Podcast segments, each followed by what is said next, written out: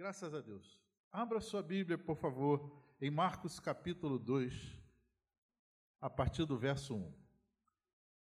Nós cantamos essa canção linda, inspiradora sobre Zaqueu, mas eu não vou falar sobre Zaqueu, pelo menos não no texto principal. Marcos capítulo 2, versos de 1 a 12. Amém? Todos acharam? Graças a Deus. Dias depois, entrou Jesus de novo em Cafarnaum e logo correu que ele estava em casa. Muitos afluíram para ali, tantos que nem mesmo junto à porta eles achavam lugar e anunciavam-lhes a palavra. Alguns foram ter com ele conduzindo um paralítico, levado por quatro homens. E não podendo aproximar-se dele por causa da multidão, Descobriram o eirado no ponto correspondente ao que ele estava, e fazendo uma abertura, baixaram o leito em que jazia o doente. Vendo-lhes a fé, Jesus disse ao paralítico: Filho, os teus pecados estão perdoados. Mas alguns dos escribas estavam sentados ali e arrazoavam em seu coração: Por que fala ele desse modo? Isso é blasfêmia? Quem pode perdoar pecados senão um que é Deus? E Jesus, percebendo logo por seu espírito que eles assim arrazoavam, disse-lhes: Por que arrazoais sobre essas coisas em vosso coração? Qual é mais fácil? Dizer ao paralítico: Estão perdoados teus pecados? Ou dizer: Levanta-te, toma o teu leito e anda? Ora, para que saibais que o Filho do Homem tem sobre a terra autoridade para perdoar pecados, disse ao paralítico: Eu te mando, levanta-te, toma o teu leito e vai para a tua casa. Então ele se levantou e, no mesmo instante, tomando o leito, retirou-se à vista de todos, a ponto de se admirarem todos e darem glória a Deus, dizendo: Jamais vimos coisa assim. Amém. Pai amado, bendito é o teu nome. Muito obrigado, Senhor, pela tua palavra, palavra viva, palavra poderosa, palavra, Senhor querido, que enche a nossa alma, nosso coração. E nessa noite, Senhor, que a tua mensagem, aquilo que tu tens, Senhor, programado, Senhor, projetado para nós nessa noite, possa ser, Senhor, explanado, entendido, absorvido pelos nossos corações. Que o teu Espírito Santo, Senhor, que nos guie em toda a verdade, Ele esteja conosco nesse momento, falando e também, Senhor, implantando em nosso coração entendimento, para que nós possamos não somente, Senhor, ouvir, mas também aprender e aplicar para a bênção em nossas vidas, em nossas famílias, em nome de Jesus. Amém. Graças a Deus. Queridos irmãos, esse texto nos revela que Jesus estava em casa. E aí, coisas extraordinárias podem acontecer quando Jesus está em casa.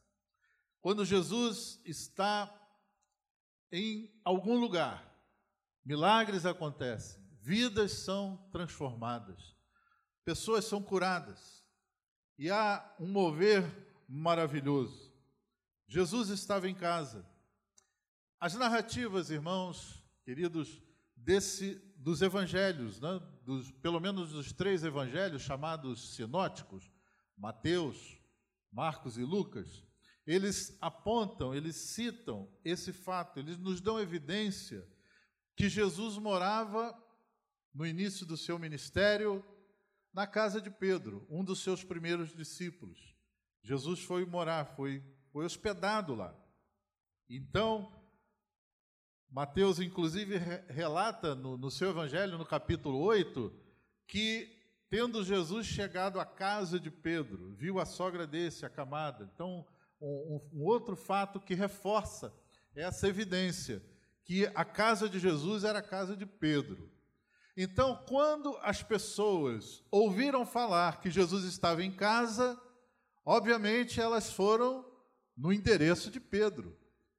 Diz o texto que lemos que multidões afluíram. Quando souberam que Jesus estava em casa, as multidões afluíram. As pessoas correram para lá. entraram na casa de Pedro. Seus vizinhos, seus amigos, todos foram para lá.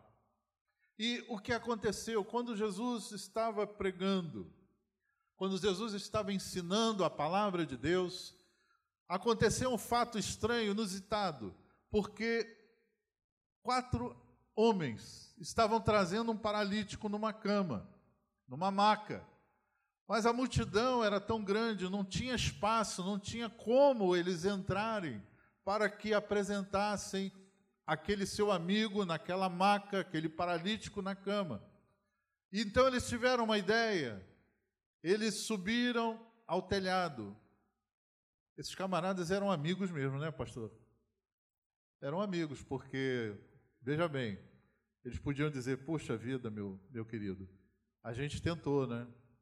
A gente tentou, mas você está vendo aí quanta gente não tem como a gente passar. Mas eles tiveram uma ideia, eles subiram no, no telhado, deram um jeito, pegaram uma escada e chegaram no telhado e tiraram umas telhas e pegaram umas cordas e baixaram o homem lá na frente de Jesus. E Jesus então, é, talvez impressionado com aquilo e surpreso com aquela atitude, ele faz então aquela declaração de uma maneira que mostra toda a sua compaixão ele perdoa os pecados do homem. A primeira coisa que Jesus fez foi perdoar os pecados.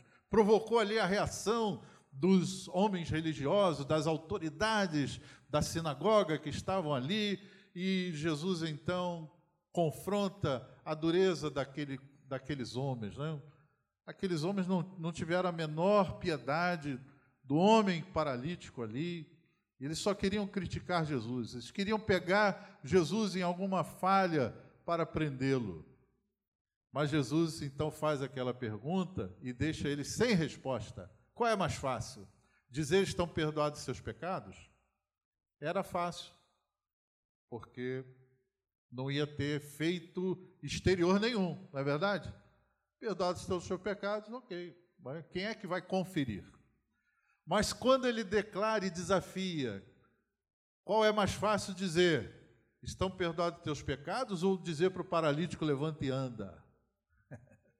é, quero ver. Ficaram sem resposta e Jesus mandou o homem levantar e o homem levantou, curado completamente de uma maneira maravilhosa. Mas, queridos, o que eu gostaria de focalizar, de enfatizar aqui nessa noite, rapidamente, com os irmãos amados, com o projeto Família, com os irmãos que estão conosco nessa noite, é exatamente isso. Que aonde Jesus está, aonde Jesus mora, aonde Jesus habita, as coisas acontecem de maneira extraordinária e fazem toda a diferença. E isso nos leva a uma pergunta: que tipo de lar nós temos em nossa casa? Porque há diferença entre lar e uma casa. Um lar pode ser encontrado num palácio majestoso ou pode ser achado numa humilde choupana. É diferente. O doutor Martin Ralph Derham, que era um professor de Bíblia americano, médico, ele disse o seguinte: a coisa mais próxima do céu na terra é a família cristã. É o lar onde marido, esposa, pais e filhos vivem juntos em amor, em paz, em harmonia. E a coisa mais próxima do inferno na terra é um lar sem Deus, um lar quebrado pelo pecado, onde os pais vivem em discórdia ou acabam até se separando e os filhos no meio dessa, dessa confusão, desse caos, acabam se tornando é, seres humanos problemáticos, traumatizados. E isso vai de geração em geração, transformando pessoas em seres amargurados que cometem todo tipo de desatino. Uma das causas mais comuns de distúrbio emocional nos nossos dias são fatos relacionados à família, a, a desavenças no lar, a distúrbios na, na vida da família e da casa. Então, queridos, o plano de Deus para a vida no lar é diferente. O plano de Deus para o casamento, para a família, é um plano que envolve as melhores promessas de Deus. A segurança emocional, a estabilidade da alma, do coração, a paz, a harmonia que todo ser humano precisa para viver uma vida plena, uma vida boa. Um ser desequilibrado, um ser emocionalmente transtornado, ele acaba sendo uma lástima para a sociedade, para as pessoas que convivem ao seu redor.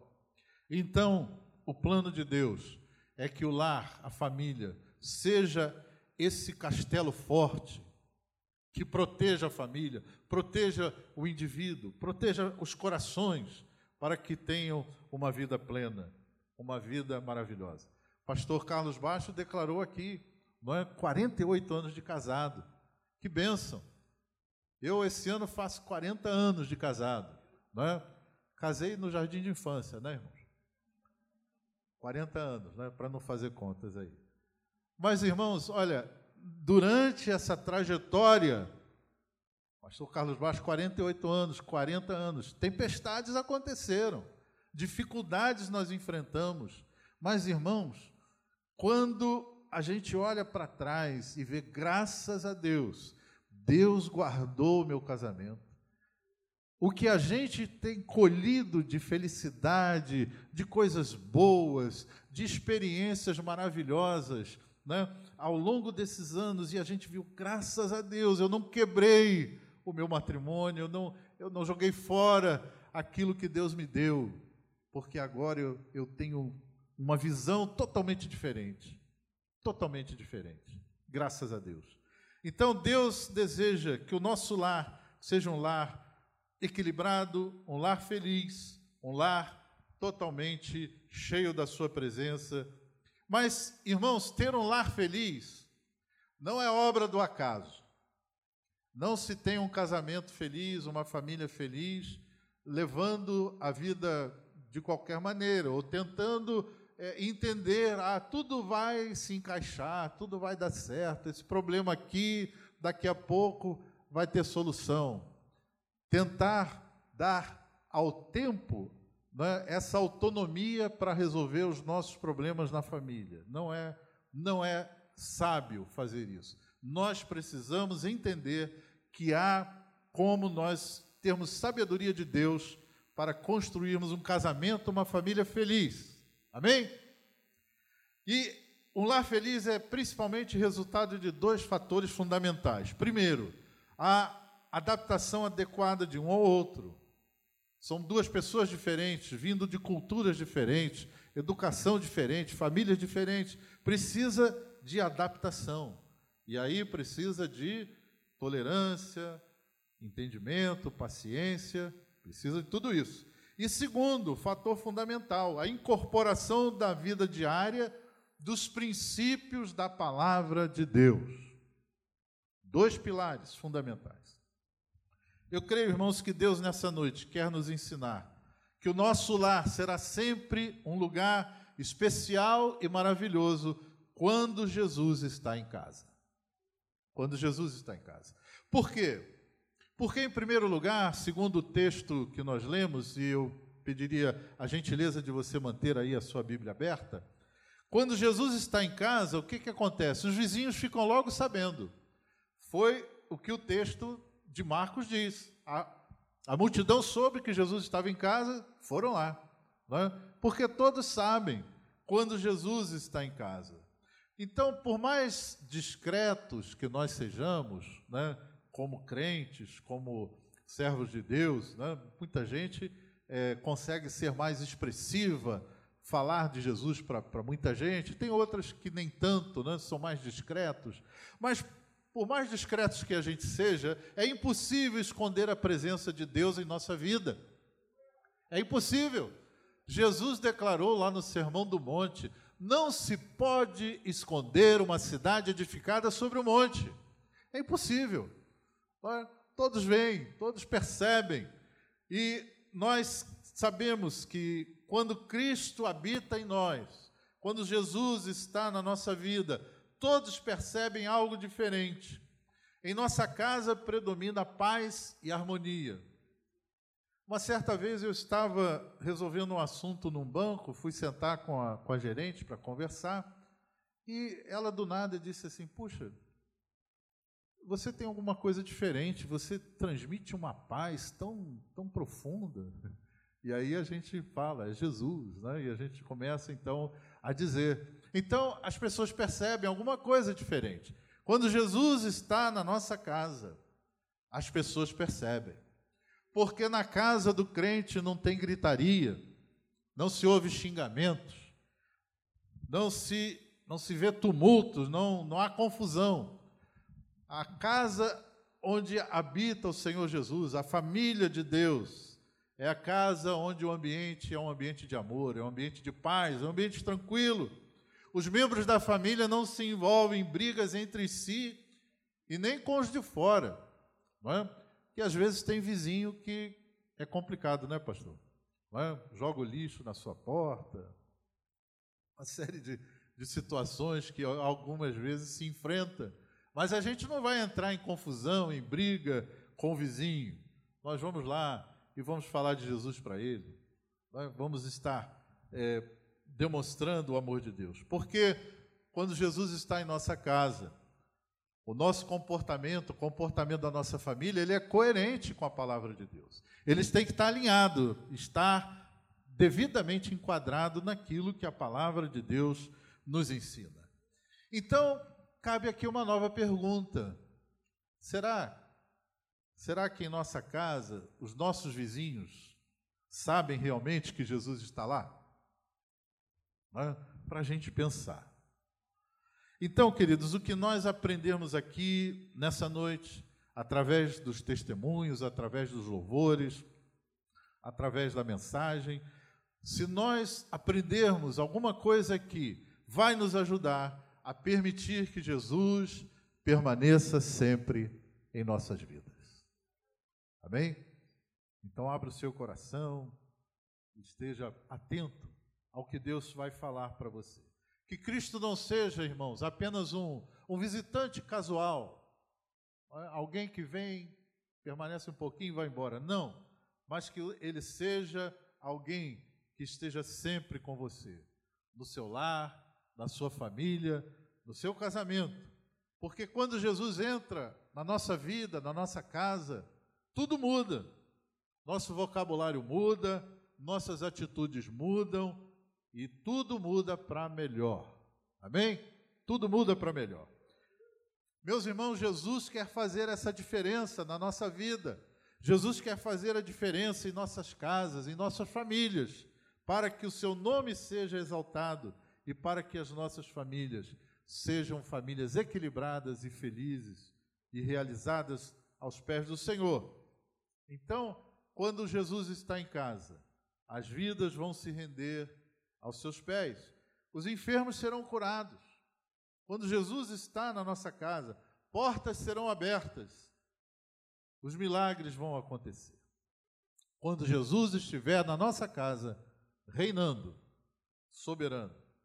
Segundo lugar, quando Jesus está em nossa casa, ela se torna um lugar atrativo. Veja bem que a multidão chegou e se instalou e ficou e ficou ouvindo Jesus. Aquela casa tinha algo especial. Aquela casa era atrativa, era bom estar naquela casa. As pessoas se sentiam bem estando ali naquela casa de Pedro. A casa aonde Jesus está se torna um lugar atrativo. O salmista, no Salmo 123, no primeiro verso, ele diz o seguinte: A ti levanto os meus olhos, ó tu que habitas nos céus. O céu, irmãos, é um lugar lindo, maravilhoso, sublime, só porque é o lugar onde Deus habita. A beleza do céu, a maravilha do céu, ela é devida à presença maravilhosa, à habitação de Deus. Então ele se torna um lugar maravilhoso. Da mesma forma, o inferno é um lugar terrível, sombrio, amaldiçoado, porque é um lugar onde há ausência completa de Deus. Então, notem, nesse texto, Jesus estava na casa de Simão Pedro. É possível até, queridos, que Simão tivesse outros amigos que de vez em quando visitassem a sua casa. Normal, né? uma pessoa tem lá os seus vizinhos, tem os seus amigos, recebem as suas visitas de vez em quando. Ah, mas quando Jesus estava lá era diferente. As pessoas eram atraídas. As pessoas queriam ir para lá, queriam ficar lá. E ninguém se importava se ali não havia uma, uma bela decoração, móveis magníficos, uma TV de LED, agora é OLED, né? Tem uma, uma nova aí, OLED. Né? Ninguém se importava se havia home theaters, essas coisas. Né? É possível até que só, de repente, um cafezinho, uma água gelada, e ninguém reparava nessas coisas. Eu queria saber agora o pessoal aí do IBM, né, que estudou com a gente lá em Caxias, o pessoal da IBD. Quem, quem é bom de Bíblia agora? Quem pode descobrir onde está escrito o seguinte versículo: Melhor é comer uma salada com Deus do que um churrasco com o diabo. Procura aí. Melhor é comer uma salada com Deus do que um churrasco com o diabo. Quem achou aí? Alguém achou? Está na Bíblia. Tá ou não tá? Provérbios. Opa, tá chegando lá. Coloca aí, meu irmão, por favor. Provérbios 15, 17. Tá aí, ó. Melhor é um prato de hortaliças onde há amor do que o boi cevado e com ele o ódio. Esse versículo aqui, melhor é comer uma salada com Deus do que um churrasco com o diabo, é a nova versão do pastor Anselmo. Amém? Mas está lá. Isso quer dizer o seguinte, irmãos: olha, não é ter dinheiro, não é ter uma bela casa, isso é muito bom, mas se Deus nos der, glória a Deus, maravilhoso. Mas não é isso que vai fazer a felicidade da família. O segredo é exatamente esse. Melhor é comida de hortaliças onde há amor. Ou seja, talvez a gente não consiga comer um bife todo dia, mas se houver amor, se houver entendimento, se houver união, unidade, vai ser muito melhor do que ter um bife todo dia, mas com desavença, com discórdia, com hostilidade, com maus tratos. Não é? Melhor é comer uma salada com Deus do que um churrasco com o diabo. Não é isso? Esse era um ambiente bom que as pessoas encontravam na casa de Pedro. Pedro era uma pessoa humilde, pobre, simples, mas ali, quando Jesus estava, todos se sentiam bem. Ali era um excelente ambiente, só por causa da presença de Jesus. Eu creio, irmãos, que nessa noite o Senhor Jesus deseja fazer com que a nossa família querida, nossa família amada, seja também admirada pelos nossos vizinhos. Que as pessoas, quando entrarem na nossa casa, se sintam bem se sintam confortáveis, se sintam, apesar de talvez não ser uma, uma, uma casa muito luxuosa, mas quando Jesus está lá, não importa. A presença do Senhor é que vai fazer toda a diferença. Todos se sentirão bem na nossa casa, em nossa companhia, porque perceberão que Deus mora conosco. Quando Jesus está em casa, a palavra de Deus é anunciada. Nada mais natural do que quando nós temos Jesus na nossa vida, na nossa casa, quando alguém chega, nós temos uma palavra, nós temos um conselho, nós temos é, uma mensagem de vida, de esperança. Quantas pessoas, às vezes, aflitas, quantas pessoas que não conhecem a Deus, veem em nós um, um socorro, veem em nós uma, uma fonte de, de conselho e vêm perguntar para nós e vêm pedir uma palavra porque onde Jesus está, na casa onde Jesus está, a palavra de Deus é anunciada. Paulo aconselha em Colossenses 3,16: a palavra do Senhor habite em vós abundantemente. Abundantemente quer dizer intensamente, regularmente, perseverantemente, incessantemente. Qual o lugar que a palavra de Deus está ocupando em nossas vidas, em nossa casa, meus irmãos? Que lugar?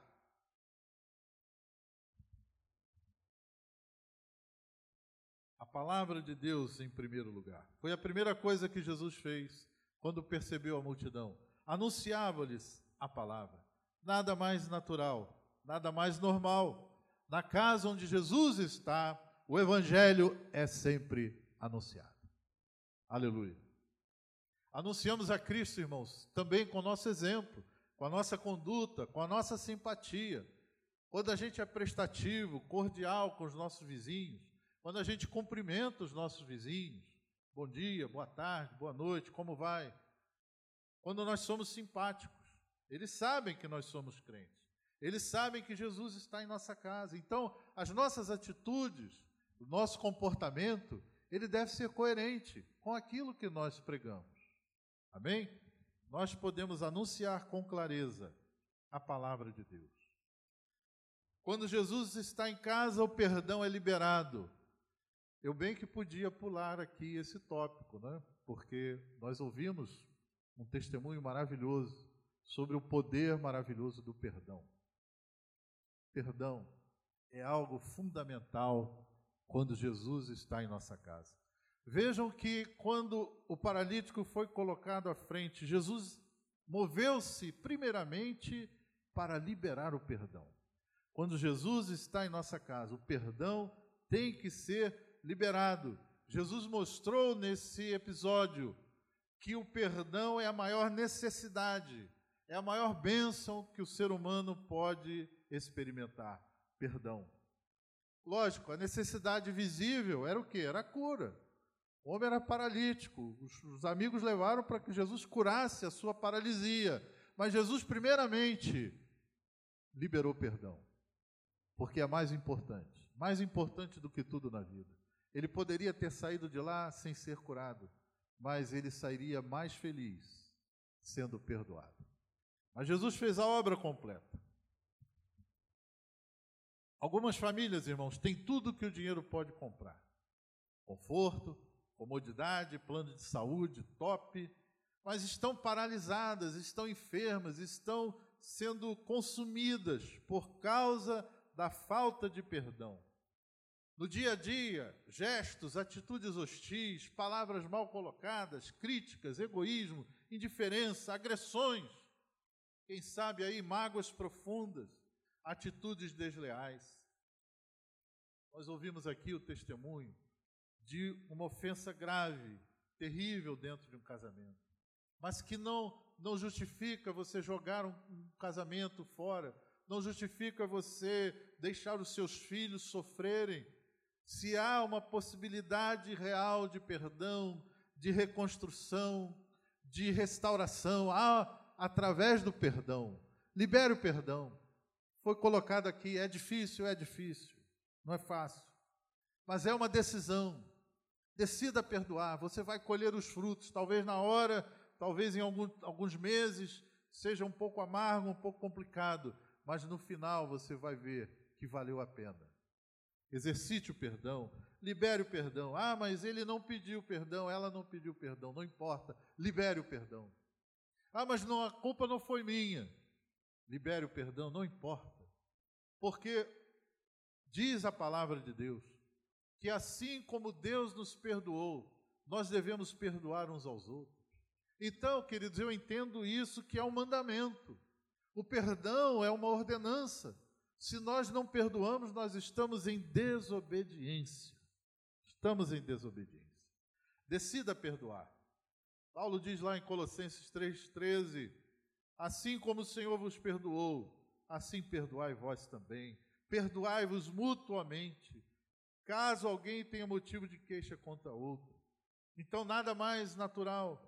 Quanto maior for a presença de Deus na sua casa, mais o perdão será liberado, mais graça de Deus vai abundar na vida das nossas famílias, quando o perdão de Deus entrar nas nossas vidas.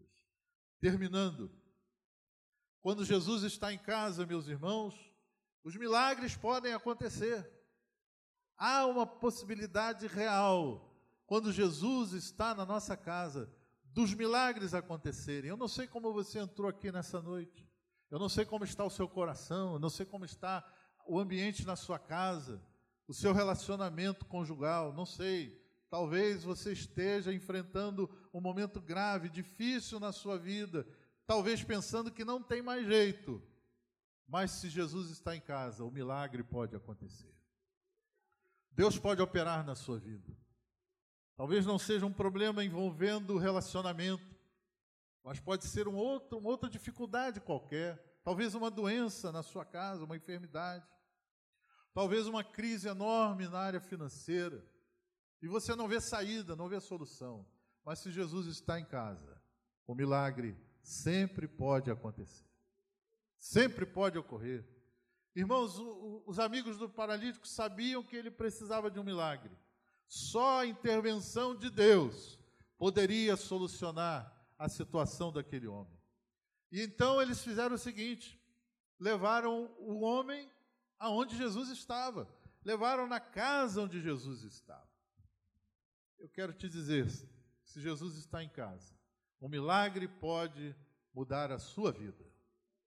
Milagre pode mudar a sua vida hoje. Você pode sair daqui hoje com o milagre, a vitória a resposta que você precisa em suas mãos, porque o Senhor Jesus também está aqui. Essa é a casa de Deus. O Senhor Jesus está aqui e você pode encontrar nessa noite um milagre, pode encontrar nessa noite a cura, a resposta de Deus para a sua vida. Nós precisamos, irmãos, que o Senhor Jesus habite verdadeiramente em nossa casa. Seja um lugar agradável, um lugar onde todos se sintam bem, um lugar cheio da palavra de Deus, onde reina o perdão, onde reina o amor uns pelos outros, um lugar onde a gente possa receber e, conceder apoio e ajuda a quem precisa, um lugar onde a gente possa carregar os fardos uns dos outros. Irmãos, que em nossa casa o perdão seja liberado. Jesus deseja habitar conosco, trazendo cura, trazendo libertação para os nossos lares com Cristo em nossa casa, nós seremos com certeza felizes e casados para sempre. Amém? Deus abençoe a sua vida, Deus abençoe a sua casa, a sua família nessa noite, em nome de Jesus.